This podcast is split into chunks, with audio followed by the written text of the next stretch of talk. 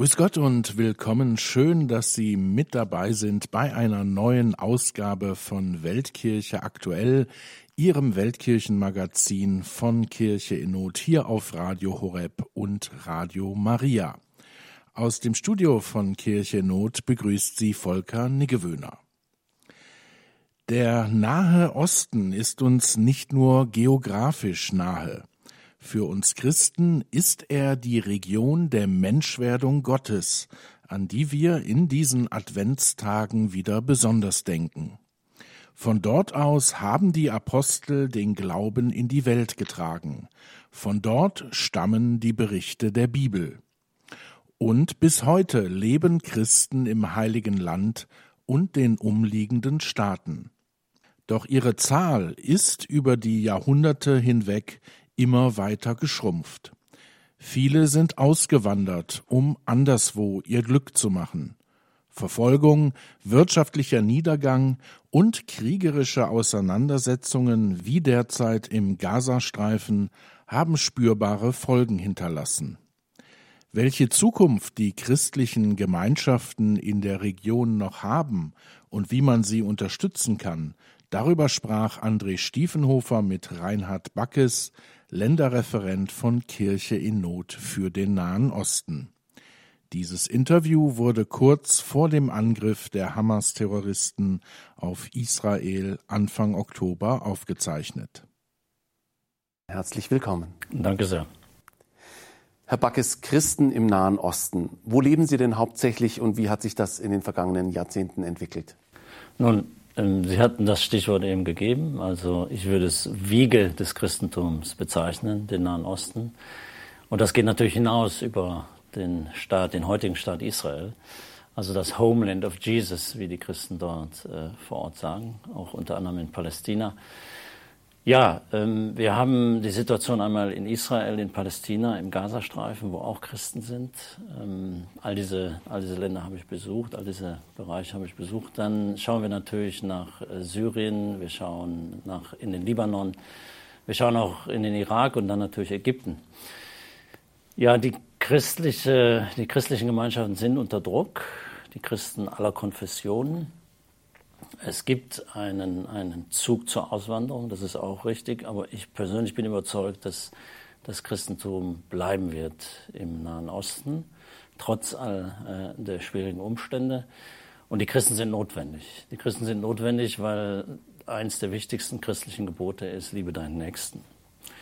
Und dies ist umso wichtiger in einer Region, die voller Konflikte ist religiöser Konflikte, politische Konflikte. Und es braucht eine Kraft, und die sehe ich in den Christen, die eben zusammenführen, die eben durch dieses Gebot liebt einander, äh, ja, sozusagen von, ihrem, von, von ihrer Wurzel her, von Christus her beauftragt sind, die Menschen zusammenzuführen.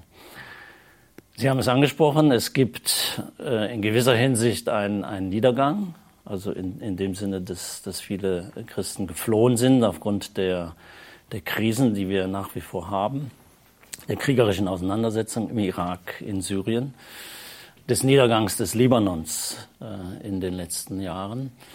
Aber es gibt eben auch einen, einen sehr starken, einen sehr tiefen Glauben unter den Gläubigen, unter den Christen, äh, die sich auch ihrer Verantwortung bewusst sind.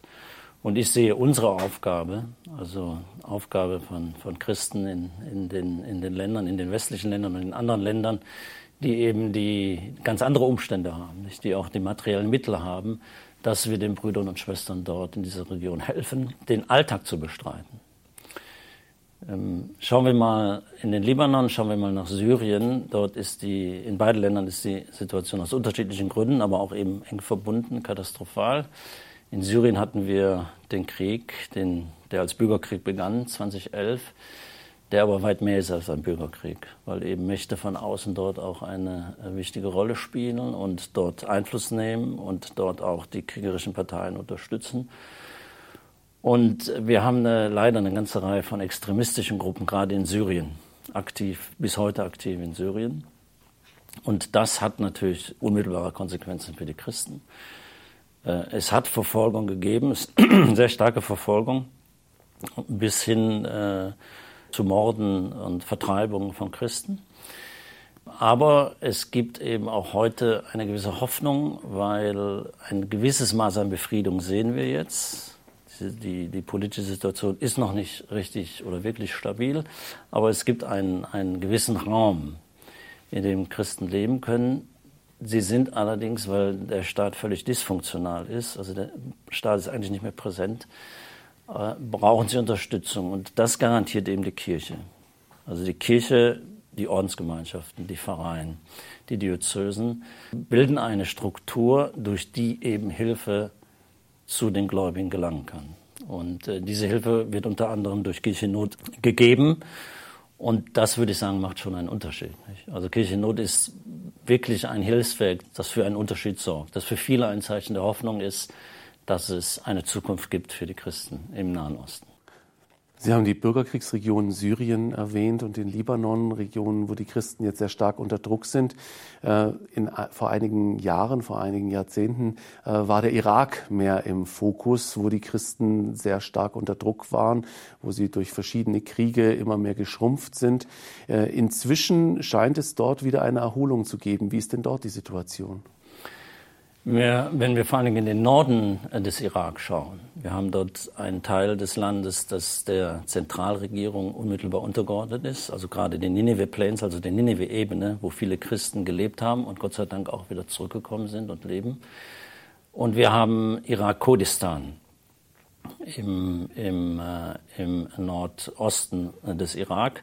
Und das sind gerade Regionen, wo, wie ich, wie ich gesagt habe, Christen zurückgekommen sind, wo der islamische Staat zurückgedrängt, zurückgedrängt werden konnte und wo sich wirklich wieder die kirchlichen Gemeinschaften aufbauen konnten. Ganz wichtig war der Papstbesuch von Papst Franziskus, also der Besuch von Papst Franziskus vor wenigen Jahren, weil er gerade den Muslimen deutlich gemacht hat, dass das Christentum Teil der, der Geschichte des Landes ist. Ja, das Christentum ist vorislamisch. Also bevor der Islam kam, gab es sehr, sehr, sehr lebendige christliche Gemeinschaften im Irak, auch im Nordirak.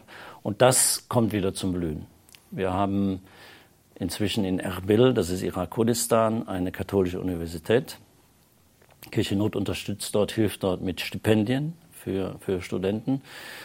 Und das ist, ist, ist auch ein Zeichen der Hoffnung, nicht? Dass, dass es eine Neubelebung des Christlichen gibt. Und was ich eben sagte, nicht? das Christentum ist eine Kraft, die verbindet. Wir haben in dieser Universität nicht nur christliche Studenten, sondern auch muslimische und Jesiden, eine, eine Glaubensgemeinschaft, eine, eine kleine Glaubensgemeinschaft, die auch sehr stark unter Verfolgung gelitten hat. Und ich war an der Universität und es ist sehr, sehr schön zu sehen, dass die jungen Leute einem sagen, hier haben wir einen, einen, einen Raum, wo wir uns begegnen können. Die Religion spielt nicht äh, in erster Linie eine Rolle. Nicht? Wir sind, wir sind Kommilitonen, Kommilitoninnen und wir können uns austauschen, wir können uns begegnen. Und das ist wie eine Oase in einem Umfeld, wo sehr schnell die Religion eine Bedeutung spielt und wo, wo es dann schon auch wieder zu Diskriminierungen kommen kann.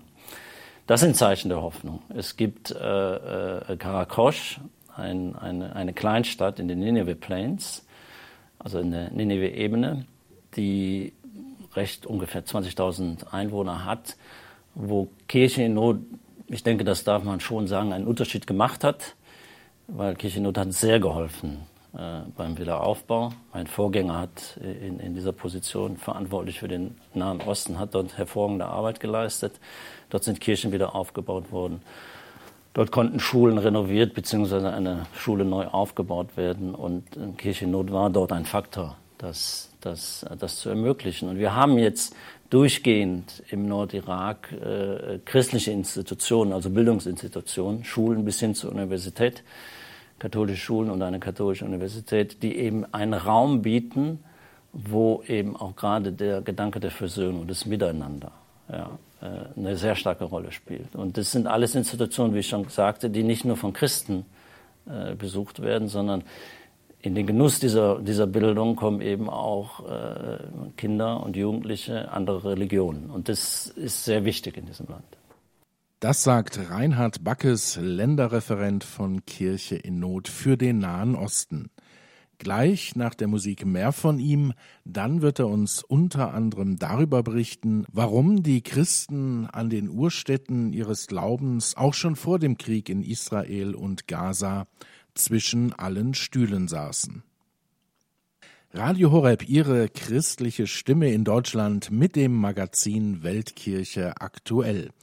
Wir sprechen heute über die Christen des Nahen Ostens und ihren schweren Stand, der viele aus den Städten des Urchristentums auswandern lässt. André Stiefenhofer befragte hierzu Reinhard Backes, Länderreferent von Kirche in Not. Dieses Gespräch wurde kurz vor den terroristischen Angriffen der Hamas auf Israel aufgezeichnet. Gehen wir doch mal in das Kernland des Heiligen Landes, Israel, Gaza, Jordanien, ähm, dort, wo eigentlich alles das spielt, was wir in den Evangelien hören. Wie geht es den Christen dort? Was sind Christen in Israel und in der Umgebung?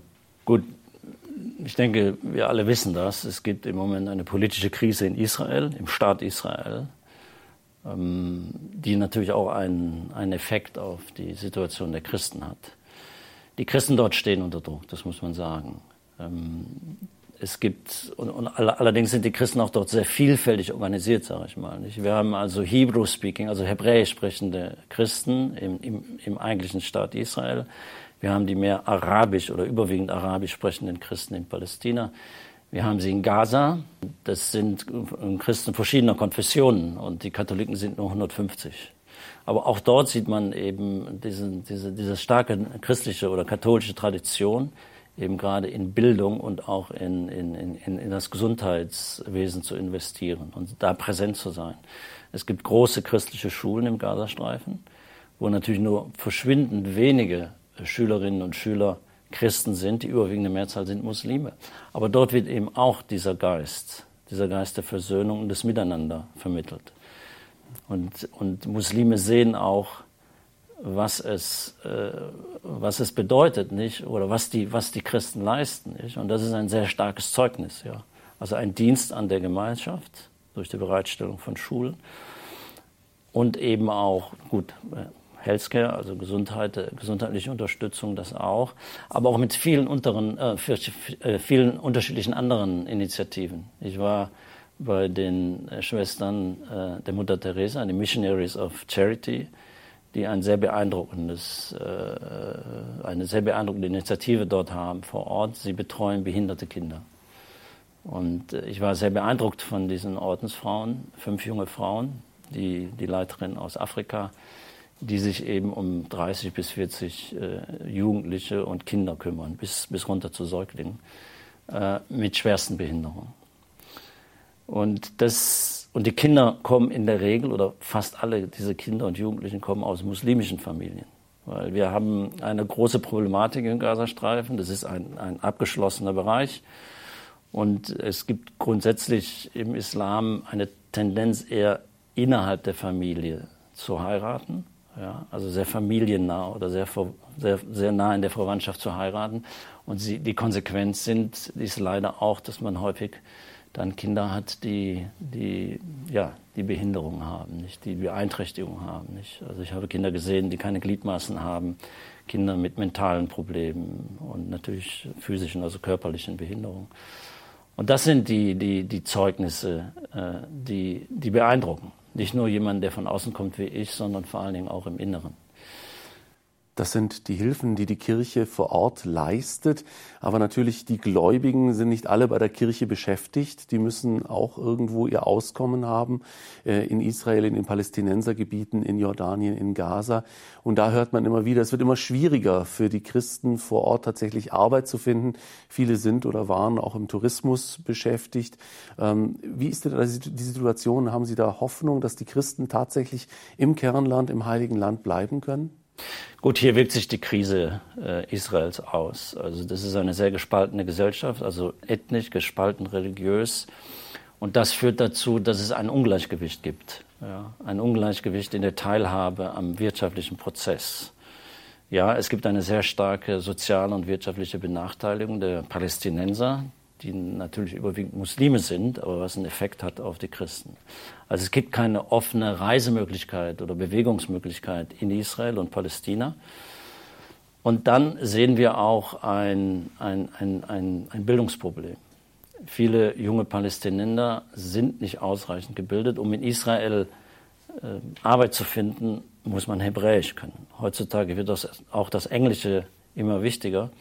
Und deswegen haben wir eine Initiative gestartet mit dem lateinischen Patriarchat von Jerusalem, also mit Patriarch und jetzt Kardinal Pizzaballa, der einen sehr pastoralen Ansatz hat. Der Patriarch möchte alle jungen Jugendlichen, also alle jungen Christen im Heiligen Land, also in, diesen, in Israel, Palästina, Jordanien und im Gazastreifen erreichen. Das sind so 45.000, 50.000 junge Menschen. Und wir arbeiten jetzt an Programmen. Nicht? Also wir haben jetzt schon im Sommer äh, diese Summer Camps, also die Ferien, Freizeiten für christliche Jugendliche mitfinanziert. Es geht aber auch um eine katechetische Arbeit. Weil das ist auch eine Sorge des Patriarchen, eine berechtigte Sorge, dass der Glaube schwindet, dass man mehr auf die politischen und gesellschaftlichen Ereignisse schaut, was natürlich nachvollziehbar ist, aber dass das eigentliche Christliche verschwindet. Und deswegen ist jetzt eine Initiative, die wir gemeinsam ergreifen werden. Äh, der Wunsch des Patriarchen in allen christlichen Schulen wirklich den Katecheseunterricht zu vertiefen und zu verbessern. Und das heißt, das fängt jetzt an mit einer Schulung aller Lehrer, dass die also eine wirklich fundierte christliche Bildung erhalten, die sie dann an die, an die Kinder und Jugendlichen weitergeben können. Das ist eine Antwort, die Identität dort zu stärken. Und das hilft eben nicht wie ich sagte, also ist dieses Gebot der Nächstenliebe, dieses, Gebot des Miteinander, dieses Gebot des Ausgleichs, dass die tief sozusagen in die Seelen der Christen dringt und dass sie diese Aufgabe als ihre Aufgabe erfassen. Ich habe häufig an diesen Satz der oder, oder diesen Auftrag, der dem heiligen Franziskus zugeschrieben wird, äh, baue meine Kirche wieder auf, gedacht. Denn das ist eigentlich eine Aufgabe von allen auch von uns in gewisser Hinsicht, von jedem Christen. Und das ist eine wichtige Aufgabe im Heiligen Land. Die Kirche aufbauen und dann die Kirche zu verstehen als eine Mittlerin von Versöhnung und Miteinander. Das ist ein wichtiger Zug, eine wichtige Tendenz, dass man die Kirche wieder aufbauen will. Und wenn man mit den Christen aus dem Nahen Osten spricht, dann hört man auch oft diese Heimatliebe, die sagt, wir gehören hierhin, wir wollen unsere Kirche hier aufbauen. Aber eine andere Tendenz, die Christen sind meist sehr gut ausgebildet, sind meistens auch sehr stark auf den Westen ausgerichtet, sprechen sehr gut Englisch, Französisch und haben natürlich die Möglichkeit auch auszuwandern in die westlichen Länder. Was ist denn die Antwort der Kirche auf diesen auch teilweise verständlichen Wunsch der jungen Menschen? Gut, das betrifft vor allen Dingen den Libanon. Hier haben wir eben eine, eine christliche Gemeinschaft, die gut gebildet ist, ja, und die die Möglichkeit hat, äh, zu emigrieren. Frankreich hat 2022 20.000 Visa gewährt für Libanesen, für meistens libanesische Christen, oder die meisten von denen sind libanesische Christen gewesen. Was aber auch die ganze Problematik zeigt. Ja. Das sind gut gebildete Leute, das sind Professoren, das sind Lehrer, das sind Ärzte, das sind Krankenschwestern, die natürlich dem Land dann fehlen. Ich habe im Libanon hervorragend ausgestattete Krankenhäuser gesehen, die aber nicht mehr funktionieren, weil das Personal nicht mehr da ist. Ich denke, das ist der Ansatz, es ist nachvollziehbar, dass man, dass man emigriert. Ja. Also ich finde, jeder möchte natürlich für, für sich und beziehungsweise für seine Familie ein gutes Umfeld, ja, eine gute Zukunft äh, haben. Deswegen äh, steht es uns, denke ich, nicht zu, die wir in einer Komfortzone leben, äh, Menschen zu verurteilen, die den Weg der Emigration gehen. Aber es gibt auch ein, eine sehr starke Bewegung, ich würde es so sehen, gerade auch unter jungen Leuten, doch zu bleiben trotz all der Mühsal, trotz äh, der Zukunftsängste, trotz der Gefahr auch von, von gewaltsamen Auseinandersetzungen dennoch zu bleiben und es eben zu versuchen, ja, die Kirche und das Land wieder aufzubauen. Und das ist hoch, also das ist hoch wertzuschätzen. Nicht? Und deswegen äh, sehe ich uns, also hier in den westlichen Ländern, die die Mittel haben, in der Verantwortung, die Menschen, die Brüder und Schwestern dann in dieser Region auch zu unterstützen, dass sie auch die Mittel an der Hand haben, um aufzubauen, um ihre Zukunft auch dort zu bauen, um eben eine Grundlage zu haben, um zu bleiben. Welche Pläne gibt es denn da? Was können wir konkret vor Ort tun, damit die Christen dort bleiben? Und was bringt das dann am Ende auch uns in Europa? Ja, also ich denke, die, die Möglichkeiten sind vielfältig. Äh, der Ansatz des Hilfswerks Kirche Not ist ein pastoraler. Und das ist auch im Wesentlichen oder überwiegend ja, die Art der Unterstützung, dass wir eben pastorale Strukturen halten und, und ermöglichen, dass sie weiter bestehen. Ich habe Programme genannt, Schulung von Lehrern, Unterstützung von Jugendlichen. Und äh, dann gibt es eben so, ja, so Programme, nicht die beide Aspekte, beide Aspekte abdecken, nicht das Pastorale wie das Humanitäre, ja, also eine, eine materielle Unterstützung. Das kann sein, Gebäude zu renovieren und zu erhalten. Das äh, sind aber im Wesentlichen dann auch äh, ganz konkrete humanitäre Programme. Wir haben das vor allem in Syrien und im Libanon, nicht? Dort gibt es äh, Unterstützung für ältere Menschen, die keine Lebensgrundlagen mehr haben. Das sind schlicht und einfach Lebensmittel, also Lebensmittelverteilungsprogramme. Das ist medizinische Unterstützung, Versorgung. Äh, das ist Unterstützung sehr stark. Im Libanon haben wir das äh, der katholischen Schulen, dass die katholischen Schulen erhalten bleiben, dass diese, dass diese Erziehung erhalten bleibt. Das heißt, man zahlt armen Familien Mittel, damit sie die Schulgebühren für ihre Kinder zahlen können, damit sie ihre Kinder zur Schule schicken können. Äh, solche Gebühren sind natürlich notwendig, um auch überhaupt ganzen, die ganze Schule am Laufen zu halten. Nicht? Also ich meine, es geht darum, dass Lehrer ein Auskommen haben, Lehrer und Lehrerinnen, nicht? Dass, sie, dass man ein Gehalt zahlen kann, äh, dass sie die Möglichkeit haben, auch ihre Familien zu ernähren und im Land zu halten. Und dann viele, eine Vielzahl von anderen Projekten. Nicht? Wir haben jetzt äh, nach dem Erdbeben im, im Syrien, im Norden Syriens, auch dort geholfen. Da ging es auch darum, Gebäude wieder aufzubauen. Kirchliche Gebäude, Kirchen und kirchliche Gebäude, aber auch hier und da Privathäuser. Die Mittel sind nie genug. Das muss man auch ganz offen sagen. Man könnte mehr tun.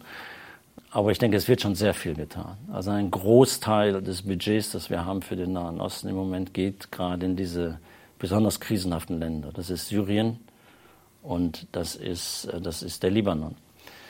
Aber es gibt eben auch Hoffnung. Nicht? Also ich, ich denke immer daran, klar, es gibt Probleme, die sollten wir ansprechen, aber reden wir auch über die Zeichen der Hoffnung. Und die gibt es. Ja.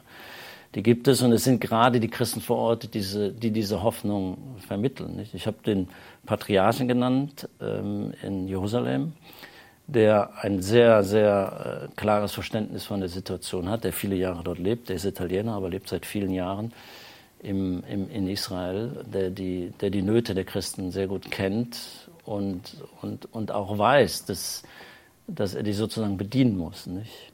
Aber er ist auch, sich, ist auch fest davon überzeugt, und ich denke, es ist die richtige Richtung, nicht, dass das Pastorale zunächst einmal gestärkt werden muss, ja? das immer auch begleitet ist durch humanitäre Hilfe. Und insofern denke ich, sind wir auf einem guten Weg. Das heißt nicht, dass das jetzt alles gut wäre. Das ist offensichtlich nicht der Fall. Ja. Es, gibt, äh, es gibt viele Probleme. Und deswegen ist mir auch wichtig, immer zu sagen, dass die spirituelle Begleitung, also dass die Begleitung im Gebet das Entscheidende ist eigentlich. Ich verstehe meine Arbeit auch so, klar. Man bearbeitet Projekte, man besucht die Projektpartner, man redet über alle möglichen Arten von Hilfe, aber diese Arbeit wird eigentlich getragen vom Gebet. Das ist eine Verpflichtung, die, die wir, die Verantwortlichen haben, aber auch eine Verpflichtung, die, denke ich, unsere, unsere Wohltäter, unsere Spender sehen. Ja, dass eben gerade es notwendig ist, den Himmel zu bestürmen, dass wir zu einer besseren Zukunft kommen. Den Himmel bestürmen für eine bessere Zukunft, Hoffnung in den Nahen Osten zu tragen und dafür Sorge tragen, dass die Christen dort bleiben können. Vielen Dank, Reinhard Backes, dass Sie uns heute die Arbeit von Kirche in Not im Nahen Osten vorgestellt haben. Sehr gerne. André Stiefenhofer sprach mit Reinhard Backes, Länderreferent von Kirche in Not für den Nahen Osten. Dieses Gespräch wurde, ich weise nochmal darauf hin, vor dem Terrorangriff der Hamas auf Israel Anfang Oktober aufgezeichnet.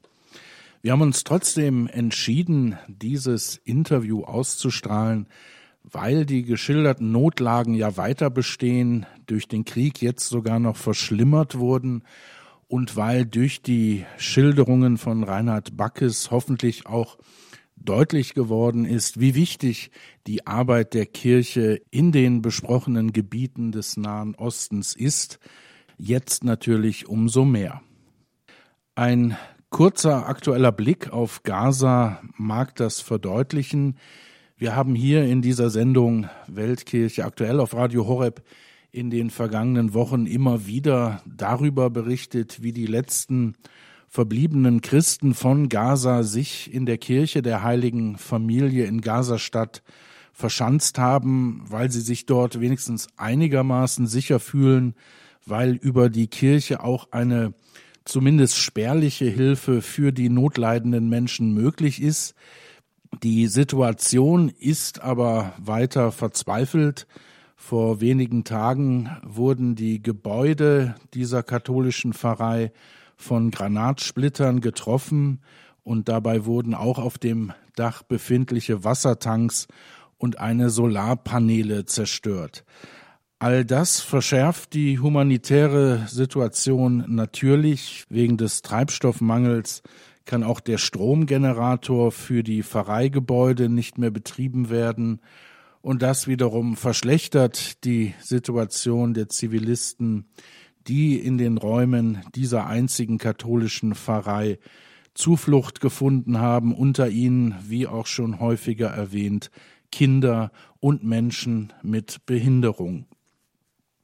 Kirche Not steht in ständiger Verbindung mit den Menschen dort. Mehrmals täglich ähm, kommen zumindest WhatsApp-Nachrichten.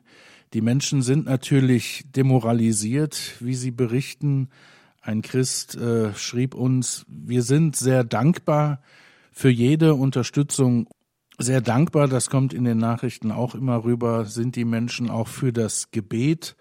In der eingeschlossenen Pfarrei selbst wird jeden Tag die heilige Messe gefeiert und Rosenkranz gebetet. Es gibt auch Fotos davon, die Sie im Internet sehen können. Wie erwähnt, äh, Kirche in Not hilft dort, so gut es geht, in Kooperation mit dem lateinischen Patriarchat. Und wenn Sie vor Weihnachten noch etwas Gutes tun möchten, schauen Sie nach Möglichkeiten auf unserer Webseite www.kircheinnot.de. Bleiben Sie jetzt dran. Nach unserer nächsten Adventsmusik blicken wir nach vorn auf das Jahr 2024. Florian Ripka, der Geschäftsführer von Kirche in Norddeutschland, lädt dann unter anderem ein zu einem Begegnungstag nach Köln. Weltkirche aktuell auf Radio Horeb ihrer christlichen Stimme in Deutschland. 2023 neigt sich langsam seinem Ende entgegen. Das ist zumeist die Zeit, in der Jahresrückblicke gehalten werden. Wir wollen das an dieser Stelle aber nicht tun. Wir wollen vorausblicken auf das kommende Jahr 2024. Was steht an bei Kirche in Not? Was ist möglicherweise wichtig in der Weltkirche? Und dazu begrüße ich jetzt den Geschäftsführer von Kirche in Not Deutschland, Florian Ripka. Guten Morgen, Herr Ripka. Hallo, Herr Negewöhner. Herr Ripka, wir wissen natürlich beide nicht, was genau in der Welt nächstes Jahr passieren wird. Da gibt's ja immer wieder Überraschungen, manchmal auch böse. Ähm, dennoch müssen Sie ja als Hilfswerk Kirche in Not Ihre Hilfen vorausplanen, um den bedrängten Christen weltweit beistehen zu können. Wo richten Sie denn Ihre Augen besonders hin? Welche Hilfen werden 2024 besonders wichtig sein? Ja, es zeichnet sich ja ab, dass bestehende Krisen nicht so schnell gelöst werden können. Denken wir an die Ukraine oder denken wir auch an den Nahen Osten, an das Heilige Land und die Länder darum herum. Aber ähm, zusätzlich haben wir besonders Afrika im Blick, denn das ist auch der Kontinent, auf den sich Kirche in Not am meisten konzentriert, wo auch die meisten Hilfsanträge herkommen. Jetzt ist ja Afrika ein riesiger Kontinent mit ganz, ganz unterschiedlichen Herausforderungen und auch gleichzeitig eine eine Quelle der Hoffnung für die ganze Weltkirche. So viele Berufungen gibt es ja nirgendwo anders als auf dem afrikanischen Kontinent, was ja positiv ist. Gleichzeitig gibt es sehr schlimme Kriege, Krisen, von denen wir hier nichts mitbekommen, unendliches Leid und die Kirche ist überall vor Ort, auch wenn die Medien es vielleicht nicht sind. Und Kirche in Not befähigt ja die Kirche weltweit, ihren Auftrag zu erledigen, bei den Menschen zu sein, Nächstenliebe, Gottesliebe in den Menschen hervorzubringen und selbst zu üben. Und da blicken wir vor allem auf Afrika. Afrika, also der Kontinent, der bei der Hilfe von Kirche Not eine besonders wichtige Rolle spielt. Das schlägt sich auch nieder bei ihrer Jahresauftaktveranstaltung Anfang Februar in Köln, Afrika. Darüber wird gesprochen und äh, Nigeria wird als Land im Zentrum stehen. Was macht dieses Land so wichtig und so interessant? Nun, Nigeria ist ja das bevölkerungsreichste Land Afrikas, hat auch sehr viele Bodenschätze, hat auch eine gut ausgerüstete Armee und ist so etwas wie das Flaggschiffland von Afrika. Wir hatten letztes Jahr oder vor zwei Jahren war das schon einen Bischof aus dem Mittelbelt, also aus der mittleren Region, zu Gast, der gesagt hat, ähm, Nigeria steht für ganz Afrika. Also das heißt, wenn Nigeria in die Hände der Islamisten fallen würde, dann würde ganz Afrika fallen. Wenn wir das Land anschauen, es ist ja geteilt in Nord und Süd. Im Norden gilt die strenge Auslegung der Scharia, im Nordosten ist diese schlimme Terrorsekte Boko Haram ja unterwegs und ver verbreitet Angst und Schrecken. Und genau aus dieser nordöstlichen Region kommt ein Bischof zu uns zu Gast. Das ist Bischof Oliver Daschedeme. Und ähm, er berichtet eben darüber, wie man am besten dem Terror begegnen kann. Und das ist nicht etwa mit Militär oder mit Waffen, sondern mit dem Gebet. Sie haben den Namen eines Gastes schon genannt, Bischof äh, Oliver Dasche Döme aus Maiduguri in Nigeria. Was erwartet denn die Besucher bei dem Begegnungstag in Köln am 3. Februar noch? Also es wird natürlich auch die zuständige Projektreferentin Kinga von Schierstedt da sein, die die Region auch viel bereist, auch andere Länder in Afrika viel bereist und sie wird dort Eindrücke aus erster Hand schildern. Dann wird aber auch ähm, das Geistliche einen hohen Stellenwert einnehmen. Bischof Oliver selbst wird auch einen geistlichen Impuls halten oder in einem Interview reden über den geistlichen Kampf in Nigeria gegen Mächte und Gewalten. Ich habe schon gesagt, er begegnet ja dieser Terrorgefahr äh, vor allem durch Gebet und mit großem Erfolg aber auch unser neuer internationaler geistlicher Assistent, Pater Anton Lesser, wird dort sein und auch die langjährige Projektleiterin und jetzige Präsidentin von Kirche in Not, Regina Lynch, die quasi jedes Projektland von Kirche in Not bereist hat und viele dieser Länder wie ihre Westentasche kennt. Also sehr viel Weltkirche, sehr viel Zeugnis aus der Weltkirche und ich denke, das ist genau das, was uns hier in Deutschland fehlt. Und Sie sind auch wieder im Kölner Dom. Wir sind auch wieder im Kölner Dom und wir freuen uns sehr, dass Monsignore Hoffmann die Messe am Abend dann mit uns feiern wird. Und ich denke, das wird ein, eine schöne Möglichkeit sein, sich nach so vielen Jahren nach der Covid-Pandemie auch einmal wieder in Köln zu treffen. Stehen schon weitere Termine für das kommende Jahr fest? Gibt es Möglichkeiten, Kirche in Not zu begegnen an anderen Orten? Ja, einige Termine stehen schon. Also zum Beispiel sind wir Anfang Januar, vom 4. bis 6. Januar bei der Mehrkonferenz mit einem Stand. Da kann man uns begegnen. Dann eben 3. Februar, den, die Jahresauftaktveranstaltung in Köln. Dann sind wir vom 29. Mai bis 2. Juni auch mit einem Stand am Katholikentag in Erfurt. Am 7. Juni feiern wir den Tag der Wohltäter, wo sich alles um die Wohltäterinnen und Wohltäter von Kirche in Not dreht. Dort werden wir in Königstein im Taunus in unsere Zentrale einladen, auch dort mal sich umzuschauen, die Arbeit dort zu sehen.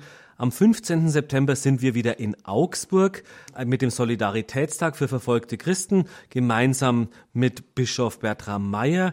Es wird auch wieder der Marsch für, das, für die Märtyrer in Dachau stattfinden zum dritten Mal. Da liegt der Termin noch nicht fest. Genauso wie beim Thementag Christenverfolgung in Telchte im Münsterland. Auch dort gibt es noch keinen Termin, aber es steht schon fest, dass wir auch diesen Tag wieder machen werden. Am 18. Oktober ist wieder der Tag Eine Million Kinder beten den Rosenkranz für den Frieden, den wir ja auch in diesem Jahr so schön mit Radio Horeb gemeinsam ähm, feiern konnten und unsere Hauptveranstaltungsreihe im Jahr, der sogenannte Red Wednesday oder eben um diesen Red Wednesday herum, werden wir wieder Kirchen, Kathedralen anstrahlen und so viele wie möglich zum Mitmachen aufrufen, um ein Zeichen gegen Christenverfolgung und Solidarität mit unseren verfolgten Brüdern und Schwestern zu setzen. Also jede Menge Möglichkeiten, Kirchennot zu begegnen und auch ein Zeichen gegen Christenverfolgung zu setzen. Das war jetzt natürlich jede Menge Holz, liebe Hörerinnen und Hörer. Sie können das Ganze in Ruhe im Internet nachlesen unter www.kirchenot.de oder auch den Rundbrief von Kirchennot, das Echo der Liebe kostenlos bestellen. Anmeldungen für Köln sind auch schon möglich. Das geht am einfachsten per Telefon. Wählen Sie einfach 089 für München 6424 888 und die Null. Vielen Dank, Herr Ripka, dass Sie wieder bei uns waren und bis zum nächsten Mal. Sehr gerne und ich wünsche allen Zuhörerinnen und Zuhörern noch einen schönen Advent und eine gute Vorbereitung aufs Weihnachtsfest. Soweit unser kleiner Ausblick auf das Jahr 2024 mit Florian Ripka, dem Geschäftsführer von Kirche in Not Deutschland. Davor haben wir über Christen im Nahen Osten gesprochen und wenn Sie erst später eingeschaltet haben oder diese Sendung noch einmal hören möchten, finden Sie sie im Podcast-Bereich von Radio Horeb unter www.horeb.org. Damit wünsche ich Ihnen allen eine gesegnete letzte Adventswoche und hoffe, dass Sie dann am kommenden Sonntag wieder hier zu unserer Weihnachtssendung einschalten. Machen Sie es gut, am Mikrofon verabschiedet sich Ihr Volker Niggewöhner.